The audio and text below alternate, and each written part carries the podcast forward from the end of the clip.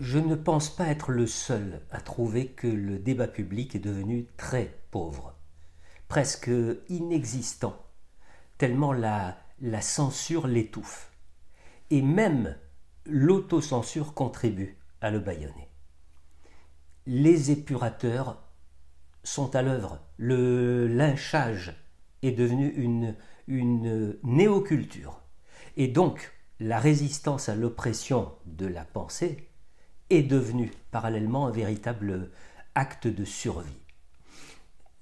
On sait hein, que souvent la mémoire de l'histoire ne dure que ce que durent ceux qui l'ont vécu.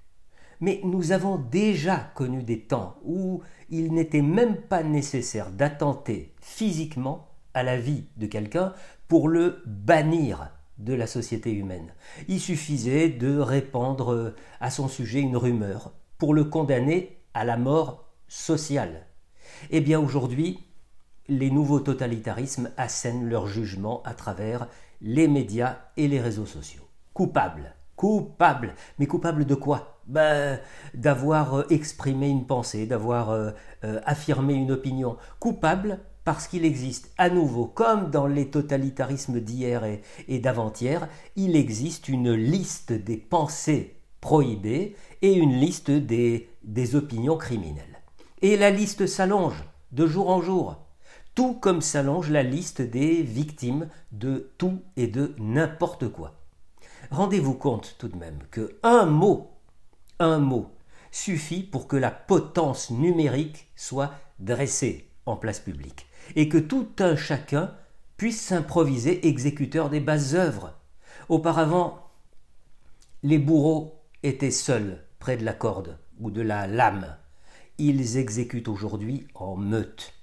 On regarde chaque jour passer la charrette pleine de têtes coupées, et on se dit que si l'on ne résiste pas, c'est peut-être notre tête à nous qui roulera prochainement dans la charrette. Alors il faut réagir, toujours, systématiquement. Il ne faut rien laisser passer. Et si l'on se rend compte que la rançon de la résistance, la rançon de la parole, c'est la perte, eh bien alors euh, il faut accepter de perdre que notre univers euh, relationnel se réduise, parce que certains s'éloignent de nous, alors que nous pensions qu'ils euh, pouvaient continuer à demeurer proches, même si leur avis différait d'une autre. Eh bien, acceptons-le.